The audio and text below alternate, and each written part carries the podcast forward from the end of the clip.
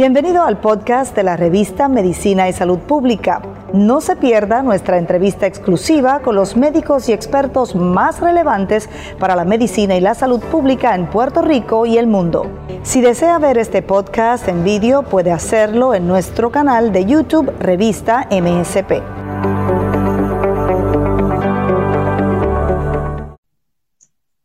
Gracias por estar con nosotros una vez más en MSP. En esta redacción estamos complacidos de llevar a ustedes información vital en materia de salud y de ciencia. Recuerden que la ciencia y la salud siempre son noticias. Soy Mayarín Velosa y a esta hora los acompaño con un experto para hablar de un tema muy importante que es acerca de las guías emitidas por la CDC sobre el uso de mascarillas para las personas que han sido vacunadas contra el COVID-19. Esto estipula básicamente que si ya una persona fue vacunada, puede estar pues sin distanciamiento social y sin el uso de este elemento de protección en donde hayan otras personas vacunadas.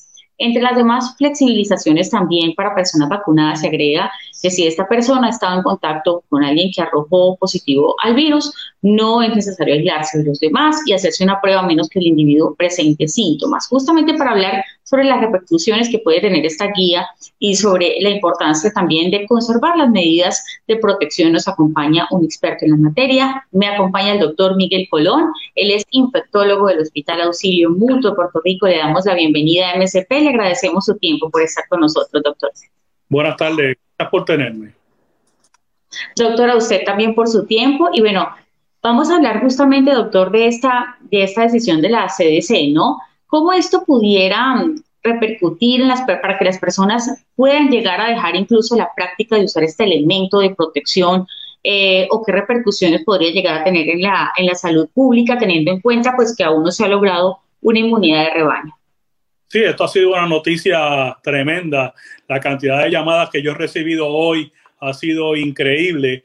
Lo que, lo que se está diciendo es, nos está dando permiso a los que ya a los que ya estamos vacunados, que hemos recibido las dos dosis, importante, las dos dosis, pues dice fully vaccinated, quiere decir que ya ha recibido las dos dosis de Moderna o las dos dosis de Pfizer o ha recibido la dosis de, de Johnson Johnson, que ya debemos dos semanas después de la última dosis de Pfizer, la última dosis de Moderna, por dos, dos semanas después de la dosis de Johnson Johnson, que ya ellos nos dan permiso para reunirnos en grupos, en lugares cerrados, siempre y cuando todo el mundo que vaya a reunirse 8, 10, 12, 14 personas, estén todos completamente vacunados, como dije, con las dos vacunas, con una de Fa o la una de Johnson Johnson, ya ha pasado las dos semanas. También nos da permiso a reunirnos, esto mayormente para reuniones familiares. Lo que, lo que les quiere es que el entorno familiar vuelva otra vez a la normalidad. Y nos dice, ustedes se pueden vacunar, perdón, se pueden reunir con personas que no estén vacunadas pero que no tengan condiciones de comorbilidad, o sea, que no sean mayores de 65 años, que no tengan diabetes, que no tengan enfermedad cardíaca, que no sean pacientes de cáncer y que no vayan a tener ninguna complicación de adquirir COVID. Porque, porque uno está vacunado, uno aún puede ser asintomático y ser infeccioso. Lo, lo mejor que hace la vacuna o lo que uno solamente está demostrado que hace la vacuna es que para la mortalidad hasta ahora no se ha documentado ni un solo caso de muerte en pacientes vacunados con COVID. Y lo último que tú dijiste, que es la última recomendación que ellos hacen, es aquellos de nosotros que tenemos todas las vacunas, si nos exponemos a un paciente que sea infeccioso, en el caso de los proveedores de salud, que no tenga puesto su EPP, o sea, que sea un contacto directo absoluto, pues lo que tenemos que hacer es nosotros mismos observarnos no nos tenemos que poner en cuarentena y no tenemos que hacernos la prueba a menos que desarrollemos síntomas. Doctor, justamente sobre este elemento de protección, quizás podría pasar con esta decisión que muchas personas dejen de utilizar el tapabocas o que quizás se, se relajen, por decirlo de alguna forma, con el uso de este elemento tan importante que ya se ha convertido en parte de nuestra vida. No podemos salir sin tapabocas y se nos ha dicho que es el principal elemento de protección y lo sigue siendo. Correcto, verdaderamente esto no está dando permiso para que vayamos de shopping al supermercado, a la farmacia sin mascarilla. Lo que nos está dando el permiso estrictamente y es estrictamente al entorno familiar o al entorno de amigos, eh, lo que quiere decir que otra vez empecemos a socializar dentro de un grupo selecto, dentro de un grupo selecto y es nuestra residencia o en la residencia de nuestra familia o en la residencia de nuestros amigos, que ellos todos estén vacunados, que, que todo el mundo que va a estar en ese entorno esté vacunado y protegido. Ahí es que el CDC nos está dando permiso, pero no está dando permiso para montarnos en un avión y quitarnos la mascarilla, no está dando permiso para irnos en un crucero, ni a, ni a Plaza Las Américas, ningún lugar. Aún para todas las demás actividades, aún todos tenemos que usar la mascarilla hasta que adquiramos por fin la inmunidad de rebaño. Doctor, pese a estar vacunado, y se lo pregunto también para toda la comunidad que nos está escuchando, que aprovechen también y formulen sus preguntas con relación a este tema. A pesar de que una persona se haya vacunado, digamos, las personas deben estar pendientes por si llegan a presentar cualquier síntoma respiratorio, especialmente si tuvieron contacto con alguien que es positivo. ¿Qué deberían hacer en ese caso? Sí, eso fue lo que dije anteriormente. La vacuna de COVID no es 100, primero, no es ni 100% de protección. Se habla 95, 94, 93, 60 y pico con esta de Johnson Johnson. Así que a nosotros que estamos vacunados, sí nos puede dar COVID. Lo que, la ventaja de la vacuna es que nos va a dar un COVID leve, nos va a dar verdaderamente, es un resfriado, un catarro lo que nos va a dar. No nos va a dar, hasta ahora no hay casos de pacientes severamente enfermos que le haya dado COVID después de estar vacunado. Yo he recibido varias, por lo menos como 20 llamadas desde que comenzó la vacunación en diciembre de personas que aún con sus dos vacunas, con que ya tienen la inmunidad, les ha dado COVID han tenido síntomas y su prueba molecular le ha salido positiva. Así que definitivamente tuvieron COVID y respectivo del grado de vacunación y el tiempo de vacunación. Por eso es que no podemos bajar la guardia. No es momento de aún los que estamos vacunados, aún los que nos hemos chequeado los anticuerpos, que sabemos que tenemos anticuerpos neutralizantes en contra del virus, de, dejar el uso de mascarilla, dejar el uso de distanciamiento social, ni dejar el uso de lavado de manos. Tenemos que seguir hasta que obtengamos la inmunidad de rebaño, que ya está allí, ya yo veo la luz al final del túnel es cuestión de un poquito más de paciencia para llegar a ese momento. Doctor, alguien formuló una pregunta y bueno, también es como una opinión. Dice, ¿quién asegura que un vacunado no se contagie, sea sintomático o presente síntomas leves y contagie a otra persona vacunada si aún no se sabe cuánto tiempo duran los anticuerpos que se desarrollan luego de la vacunación? Dice, sin contar con la cantidad de variantes que se han detectado, que ahorita pues tocamos ese tema. Doctor, en cuanto a ese punto que menciona esta persona, ¿qué decir? Sí, definitivamente, como he dicho, con todo y que tengamos la vacuna, aún nos podemos infectar. Ya, como le dije, ya yo he visto más de 20 casos de personas vacunadas, tanto después de la primera dosis, que siempre se habló, salió el famoso estudio de Inglaterra, que después de la primera vacuna el 85% ya tenía, tenía suficientes anticuerpos neutralizantes. Y sí, el numerito está perfecto. Pero en la vida real, que es lo que yo brego todos los días, yo no brego con números ni estadísticas, yo brego directamente manejando pacientes con COVID. Eh, yo he visto por lo menos 20 pacientes, bueno, me han llamado, no los he visto porque estoy en el hospital, pero me han llamado para el consejo más de 20 pacientes que se han infectado después de la primera y segunda dosis con COVID diagnosticado por prueba molecular. Así que definitivamente están infectados. Bien, doctor, eh, pues el sistema inmune de cada persona también es diferente, hay que tener en cuenta ese punto, ¿no? Y cuando decimos que una vacuna tiene pues una efectividad alta, eso no significa que sea completamente y que no se van a enfermar y eso es muy importante aclararlo porque muchas personas no tienen ese punto. Usted que tiene justamente, doctor, este manejo constante con pacientes, ¿qué casos nos ha podido contar, pues, que nos pueda contar a continuación de lo que ha visto en su experiencia en torno al tema de la vacunación? ¿Cree que se está haciendo pues el proceso correctamente? ¿Cómo cree que ha avanzado? Bueno, yo creo que ha avanzado bastante bien, verdaderamente. Uno mira los números y uno tiene sus dudas, ¿verdad? Porque yo estaba viendo los últimos números que tiró el Departamento de Salud y en cierto sentido me dio cierta preocupación porque ellos estipulan que al día de hoy han vacunado por lo menos con, eh, con la primera dosis a 590 mil personas, pero a Puerto Rico han llegado 980 mil vacunas. ¿dónde están las otras 400 mil vacunas?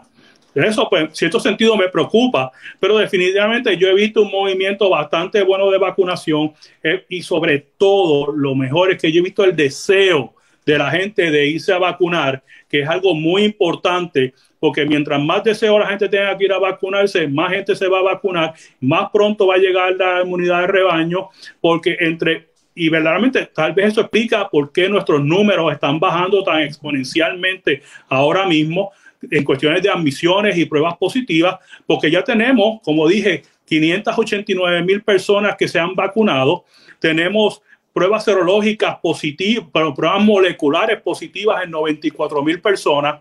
Siempre hablamos que por cada prueba molecular afuera en la calle habían 8 a 10 personas asintomáticas. Ponle que no lo voy a exagerar mucho, que sean 5 personas asintomáticas por cada prueba molecular positiva. Tenemos 500 mil personas positivas que le ha dado el virus y tienen anticuerpos. Tenemos 500 mil personas que ya se han vacunado. Ya tenemos casi un millón de personas que tienen inmunidad para en contra del virus de, del COVID. Y necesitamos 2.3 millones. Ya estamos a mitad de camino, un par de meses más y ya vamos a llegar a donde queremos llegar. Que así sea, doctor. Justamente, pues yo le quería preguntar sobre el tema de vacunación de población joven. Aquí también hacían esa, esa salvedad, ¿no? ¿Por qué no esperar mm, a que haya más población joven vacunada antes de dar, digamos, esas, esas guías que ha dado la CDC? Quizás es, es, correcto que sean primero los adultos mayores o hay que esperar? ¿O ¿Cuál es su opinión al respecto? Bueno, verdaderamente por nuestra experiencia en el hospital, aunque hemos visto la gran mayoría de las personas que, que se infectan por COVID entre 40 y 60 años, eso por mucho es más del 60% de los pacientes hospitalizados que yo he visto, casi nadie de esa edad se ha muerto. La gran mayoría de la mortalidad la hemos visto en pacientes sobre 65 años. Y eso es lo que muestra todas las estadísticas. Lo que queremos es que nuestros pacientes envejecientes no mueran de COVID, porque los pacientes entre 40 y 60 años no es que no se ponen malos, no es que no les falte el aire, no es que no tienen oxígeno bajito en su sangre. Yo he tenido que enviar a su casa pacientes de 40 años en oxígeno para su casa porque aún su oxigenación después de dos, tres semanas en el hospital sigue igual de pobre. No es una enfermedad benigna, tampoco en gente joven, pero la mortalidad en gente joven es mucho menor. Por eso es que me estamos vacunando a nuestras personas sobre 65 años, porque ahí la mortalidad es extremadamente alta y verdaderamente terapias en contra del COVID-19, nada. Pero quiero decir, nada funciona de un modo aceptable. Ni el remdesivir, ni el baricitinib, ni la dexametasona. Lo único que hasta ahora ha demostrado alguna diferencia son los anticuerpos monoclonales cuando han sido administrados temprana en la enfermedad. Por eso es que tan pronto uno sea el diagnóstico de COVID, trate de ver si uno cualifica para estos anticuerpos monoclonales. Perfecto, doctor. Aquí también nos hacen una, una, pregunta muy importante con relación a las vacunas, las vacunas que están disponibles. Y hay una muy importante que dice, ¿por qué no recomiendan, pues en, en, líneas generales, a veces la vacuna Johnson y Johnson en algunos sectores? ¿Qué podemos decir acerca de las vacunas Pfizer, Moderna y Johnson Johnson? No entendí tu pregunta, perdóname, ¿cómo fue? nos dicen, ¿por qué no recomiendan la vacuna Johnson y Johnson en algunos sectores? Si podríamos aclarar un poco el panorama acerca de las vacunas que existen actualmente, la de Pfizer, Moderna y la de Johnson Johnson. Bueno, en, mi opinión personal, y este, yo prefiero la vacuna de Pfizer y Moderna para el paciente envejeciente y para el paciente con condiciones de comorbilidad. ¿Por qué? Porque es una vacuna completamente molecular. Aquí no hay ningún virus atenuado y ningún virus activo. Pfizer es un virus atenuado. Así que estás inyectándole un virus persona que va a producir anticuerpos cruzados en contra de COVID. Así que para mí Johnson Johnson es una vacuna para gente joven, saludable, que no tiene ninguna condición de comorbilidad. Eh, y esa, esa es mi gran diferencia. Tiene la comodidad también de que es una sola vacuna y te olvidas de eso. las personas jóvenes están trabajando todo el tiempo. Tienen, nos pasaba a nosotros cuando nos vacunamos la primera vez. Oye, me toca en 21 días, me toca en 28 días. Nosotros no sabemos qué va a estar pasando en 21 o 28 días como vamos con esto del COVID. Versus la ventaja de Johnson Johnson, te vacunas una vez, en dos semanas tienes anticuerpos y ya te olvidas de eso y estamos mucho mejor. Por lo tanto, para la gente activa, para la gente joven, para la gente fuerte, que tiene un excelente sistema inmunológico, Johnson Johnson es, es, la mejor. Para pacientes mayores, para pacientes con condiciones de comorbilidad, que necesitan tal vez un poquito más de protección, necesitan algo que estimule más el sistema inmunológico, definitivamente Pfizer y Moderna son las vacunas que deben utilizar. Doctor, también hay muchas dudas y quizás algunas personas se preguntan qué pasa con las variantes, las variantes que ha tenido el virus, pues ya que se han mencionado constantemente, que aparecen continuamente, la de Inglaterra, la de Brasil, la africana. ¿Qué decir sobre las vacunas y la relación con estas variantes que ya se ha hablado mucho? Adelante. Hoy mismo salió un artículo en Medscape sobre que en el laboratorio, en el laboratorio, la vacuna, de Pfizer tiene actividad en contra de la variante de Brasil, que es, la variante más agresiva de todas. Sabemos que, Moderna, para la variante de, eh, de, de, África del Sur, también tiene buena actividad. La única este, vacuna que ha tenido problemas con la variante es la de AstraZeneca, que para la de África del Sur no tiene absolutamente ninguna actividad. Esa vacuna para África del Sur no funciona y no la están administrando en África del Sur porque no tienen los anticuerpos que producen, ninguno ataca la variante.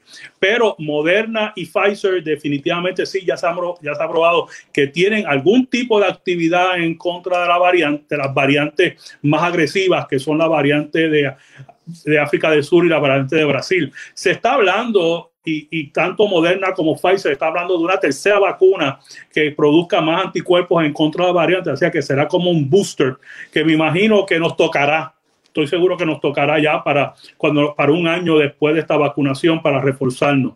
Así que yo no, no tengo duda de que va a, va a venir una nueva vacuna para todos aquellos que nos vacunamos temprano, que sí aseguren que nos dé una buena cubierta en, en estudios clínicos, otra vez, porque lo que se ha demostrado es en laboratorio pero en estudios clínicos no se ha demostrado eso. Así que yo me imagino que estos estarán haciendo ya los estudios clínicos y que lo más seguro, aquellos de nosotros tenemos Moderna y tenemos Pfizer, eh, pues sí, nos tocará un tipo de otra inyección más de aquí más o menos 6, 8, 10 meses. Doctor, justamente también recomendaciones importantes y rápidas que usted nos pueda dar. Personas vacunadas qué deberían hacer cuando están en lugares públicos o en reuniones quizás con personas que no han sido inmunizados, que digamos que no son miembros de la familia inmediata o si van a visitar a alguien que, esté, que, sea de alto riesgo, si ese individuo vive con otra persona de alto riesgo, ¿qué recomendaciones debería seguir en su rutina una persona que ya fue vacunada y que no vaya a estar en contacto solamente con vacunados, obviamente? No, si sale a una residencia donde hay una persona no vacunada y que tiene factor riesgo para eh, tener complicaciones de COVID, pues definitivamente tienen que seguir las recomendaciones del uso de mascarilla, el distanciamiento social y el lavado de manos. Eso está bien claro en las guías del CDC, que eso no hay variación. Si van a visitar a alguien que puede morirse por adquirir COVID, tienen que tener todas las precauciones. Ahí no hay duda. Doctor, preguntan por aquí, ¿cuánto tiempo y estas dudas son muy frecuentes, pareciera que no, pero son, son muy frecuentes. ¿Cuánto tiempo duran los anticuerpos que se desarrollan luego de la vacunación? Ese, ese dato no lo tenemos, no lo tenemos. Verdaderamente sabemos. Yo me imagino, acuérdense que ahora nosotros medimos anticuerpos cuantitativos para, para, detectar que el paciente tiene suficientes defensas en contra del, del virus. Hay diferentes técnicas, diferentes máquinas que, que sacan diferentes números. Eh, le voy a dar ejemplo. Eh, la vacuna, eh, la máquina de Siemens, que la tenemos en un hospital en Ashford Hospital en San Juan, mide los niveles cuantitativos del, del anticuerpo de Spike. Lo que tenemos, lo que nos da protección son una, un grado de mil unidades. Casi todo el mundo que se ha chequeado anda por las seis mil unidades. Así que son 600 veces de, de inmunidad. Así que un modo de otro saber es sería ir midiendo cómo va ese número cuantitativo de, anticuerpos en contra del spike protein y entonces ver hasta que bajen a mil.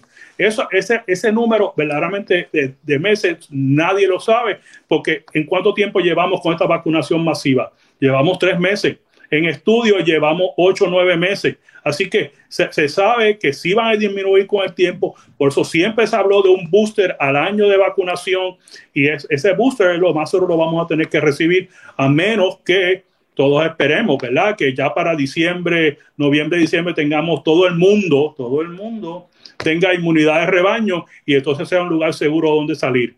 Pero yo verdaderamente veo difícil que todo el mundo tenga inmunidad de rebaño para final de este año. Sí, y teniendo en cuenta también cómo avanza el proceso, ¿no? Que no ha sido veloz, sino que ha sido paulatino y va por grupos poblacionales casi en todos los países de la región. Doctor, también preguntan aquí, si ya tuve COVID-19 y me recuperé, ¿debo vacunarme de todas formas contra el COVID-19? Correcto, porque la inmunidad natural sí sabemos que dura alrededor de seis meses. Por eso es que sí estamos recomendando a todo el mundo que le dio COVID que se tienen que vacunar. La recomendación que nosotros estamos dando por razones de logística es que deben vacunarse después de los 90 días después de su diagnóstico de COVID. O sea, usted le da COVID asintomático o sintomático, o sea, que usted tenga su prueba de COVID positiva molecular, debe esperar 90 días para vacunarse. Y eso lo hacemos por logística. No es que no se puede vacunar al mes de usted darle COVID. Lo que queremos es que por el número limitado de vacunas tratemos de vacunar a todas las personas que no le ha dado COVID, que no tienen ninguna defensa, porque al que le ha dado COVID tienen una defensa suficientemente fuerte por los primeros tres meses. No solamente eso, a los pacientes que le dio COVID en, esos primeros tres meses que se vacunan, le da mucho más efectos secundarios la vacuna, mucho más dolor, mucho más fiebre, mucho más síntomas respiratorios. Así que si usted no quiere sentirse otra vez como le dio COVID, espere por lo menos los 90 días. De acuerdo. Doctor, esa es otra, otra pregunta y quizás duda o mito que tienen muchas personas en su cabeza y preguntan, ¿las vacunas contra el COVID-19 modifican el ADN? Como para dejar claridad en esa parte. No, absolutamente nada. Muy bien. Doctor, eso no es verdad. Ok.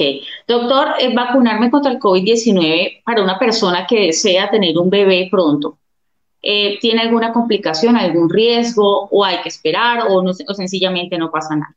Muy interesante la pregunta que acaba de hacer. Este, el American College of Obstetrics and Gynecology como su norma institucional, o sea, eso es la sociedad que envuelve a todos los obstetras ginecólogos en, en su, en perdónenme el anglicismo, en su statement, ellos van a recomendar a todas sus muchachas embarazadas que se vacunen eh, con el COVID. Es una decisión personal de cada madre decidirse si se vacunan o no. Pero ayer salió un artículo muy interesante que, que han chequeado los niveles de anticuerpos en los fetos, en los niños de las mamás que se vacunaron, se vacunaron y los bebés tienen anticuerpos en contra de Spike para, para el COVID. Así que no solamente si la mamá se vacuna, está protegiendo a su bebé para cuando nazca, en sus primeros meses va a tener anticuerpos que van a protegerlo al bebé para que no adquiera COVID. Así que eso es un punto bien positivo y bien importante. Doctor, ¿qué recomendaciones también finales nos puede dar acerca de esa situación? Digamos, cómo podrían seguir los ciudadanos eh, acudiendo a, la vacunación. Todavía hay personas que tienen muchas dudas con respecto a este tema de la vacunación, tienen eh, ideas erróneas o quizás pues temores. ¿Cuál es esa, tranquilidad también que usted da como médico y para que las personas cada día acudan más a inmunizarse? Miren, este, ahora mismo no hay ninguna contraindicación para esta vacuna. Ninguna. Ni precio, ni dolor, ni efectos secundarios. Verdaderamente no se han documentado muertes seguras debido al COVID estaba viendo una noticia el otro día que hay dos personas sobre 75 años que murieron 48 horas. Esa es la vacuna. Casualidad, eso no es lo que está pasando. Aquellos de nosotros que hemos visto pacientes morir de COVID, aquellos de nosotros que vimos pacientes sufrir por la falta de aire del COVID, aquellos pacientes que vimos sufrir porque no podían ver a sus seres queridos en un momento de grande necesidad, Usted pregúntele a esos profesionales de salud si ellos no se pusieron la vacuna. 100% de los de salud que hemos estado envueltos con, con el manejo de COVID, que lo hemos vivido de frente, de frente, con nuestra propia carne, todos nos hemos puesto la vacuna del COVID. Así que eso tiene que ser nada más que ejemplo suficiente para decir, hello, esto es importante, esto es una cosa que salva vidas y si usted no se vacuna, verdaderamente usted está, firmando su sentencia, no solamente la suya, sino de algún familiar querido. Ahora mismo yo tengo una paciente en, mi hospital que la, la, infección la cogió de un familiar que la vino a visitar al hospital. Eso es bien triste, bien triste. Y eso es lo que nosotros queremos evitar ahora mismo. Es, tenemos que vacunarnos todos, tenemos que ponerle un paro a esta infección lo antes posible para volver a nuestra normalidad. Queremos que las navidades que vienen sean unas navidades boricuas, con pasteles, parrandas y todas las fiestas. Queremos que las calles de la Sanse en enero estén otra vez abarrotadas. El único modo que vamos a hacer eso es vacunándonos todos así es, doctor. Qué importante mensaje porque acaba de dar el doctor, porque es cierto, no es solamente vacunarme yo, esta pandemia nos ha enseñado que se trata de cuidar al otro, a la otra persona que me acompaña, que no solamente su vida depende de ella, sino de mí también y de mi cuidado. Doctor, que preguntan también algo muy importante que usted mencionó al comienzo, y es que la vacuna lo que permite es que haya una carga viral menor y digamos no se convierta en un COVID grave. Digamos que, podría experimentar un paciente que fue vacunado y que de repente pues vuelva a infectarse con COVID-19. ¿Cómo será el manejo que da su organismo a eso? ¿Qué significa tener una carga viral menor? Bueno, nuestra experiencia ha sido que la queja principal de todos ellos ha sido un poquito de, de congestión nasal, un poco de dolor de garganta, algo de tos y un malestar general. Nadie de los que a mí me han llamado que se ha infectado le ha faltado el aire ni ha estado en ningún tipo de distrés respiratorio. Verdaderamente le da un catarro común que dura 48 a 72 horas y después están sumamente bien. Así que es una gran diferencia a lo que vemos los pacientes infectados con COVID, que les falta el aire, el dolor de pecho, el dolor muscular, el dolor de cabeza y sobre todo la falta de aire y la tos persistente que no les da vida. Eso es COVID. Lo demás, eh, lo que estamos viendo, personas vacunadas, jamás se asemeja a lo que es el COVID en todo su esplendor. Muy bien, doctor. Bueno, entonces es importante continuar con el uso de mascarilla, alguna especial, la N95, doctor, sigue siendo esa la de mayor protección, ¿cierto? Bueno, verdaderamente, acuérdense que lo que hacemos con las mascarillas claramente es evitarnos a otra persona. En cuestión de evitar contagio, sí, definitivamente la N95 es la única que se ha demostrado que evita el contagio, pero tampoco es 100%. Por eso es que en un momento hasta se habló de usar dos mascarillas, una N95 más una quirúrgica. Definitivamente las únicas mascarillas que dan protección son las N95 o las KN95 y las mascarillas de quirúrgica. Las mascarillas de tela verdaderamente protegen muy, no protegen nada y la, y la, y evitar la infección a otra persona también es mínima. Pero definitivamente algo probé, mi opinión es, acuérdense, estar con una N95 como estoy yo todos los días en el hospital no es fácil. No es fácil. Yo no se lo recomiendo a nadie. Si yo no tuviera que estar en el hospital y cuando estoy fuera del hospital, yo no me pongo la N95. Yo ando con una mascarilla quirúrgica. Si tengo que ir a la farmacia, tengo que echar gasolina, voy a hacer lo que vaya a hacer. Yo no me pongo la N95 porque a mí me siento que tengo COVID, me falta el aire. La uso en el hospital por el riesgo que yo tengo como infectólogo, que yo me expongo a COVID todos los días, todos los días. Desde marzo 26 del año pasado, yo me pongo a COVID todos los días, todos los días, todos los días. Así que yo dentro del hospital sí me pongo mi N95, pero tan pronto salgo del hospital, yo en mi carro tengo una quirúrgica y si voy a hacer, voy para el correo, a la farmacia o donde sea, me pongo mi quirúrgica. Yo personalmente no ando con una N95 en la calle. Doctor, recalcar un de acuerdo. Doctor, recalcar finalmente lo que, ha, lo que ha dicho, lo que se ha dicho ya sobre en la literatura, lo que se conoce, porque usted lo mencionó muy bien. Esto es una enfermedad en constante evolución. Los médicos están también aprendiendo de la evolución de la enfermedad porque es nueva para todos, pero también pues se ha hablado mucho acerca de la inmunidad o digamos, después que una persona le da COVID-19, que no ha sido vacunada. ¿Cuánto dura esa inmunidad? ¿Tres meses? ¿Seis meses? ¿Qué se sabe hasta el momento hacer con certeza, doctor? Bueno, con, certeza, por desgracia, nada. Pero se está hablando, en tres meses definitivamente vas a, tener inmunidad y por eso es que dejamos a los que le ha dado COVID tres meses sin vacunarse por, por, primera vez.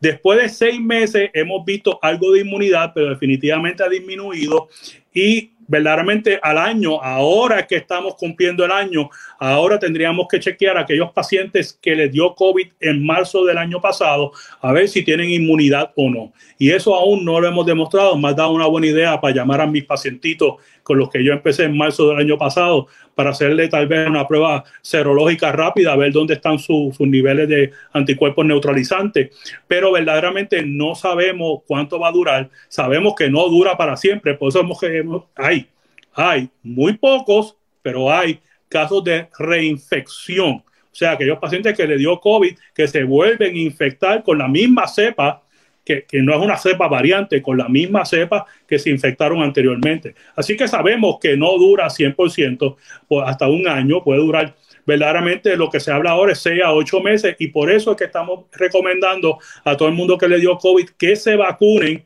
porque después de 6 a 8 meses no le podemos recomendar a nadie que va a tener inmunidad suficientemente fuerte para combatir una exposición cercana por tiempo prolongado con un paciente que tiene COVID con alta carga viral.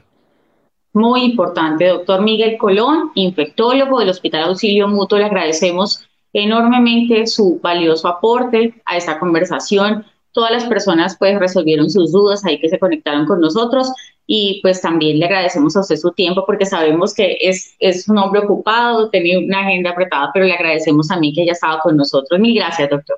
Gracias, había sido un día bastante fuerte. Muy buenas noches y gracias por tenerme y siempre a la orden. Desde hace un año es un, es un día fuerte cada día para los médicos. A ustedes también Gracias por conectarse con nosotros, toda la comunidad que estuvo pendiente de esta información. Recuerde compartirla, recuerde que estamos en todas las redes sociales porque la ciencia y la salud siempre son noticias. Feliz noche.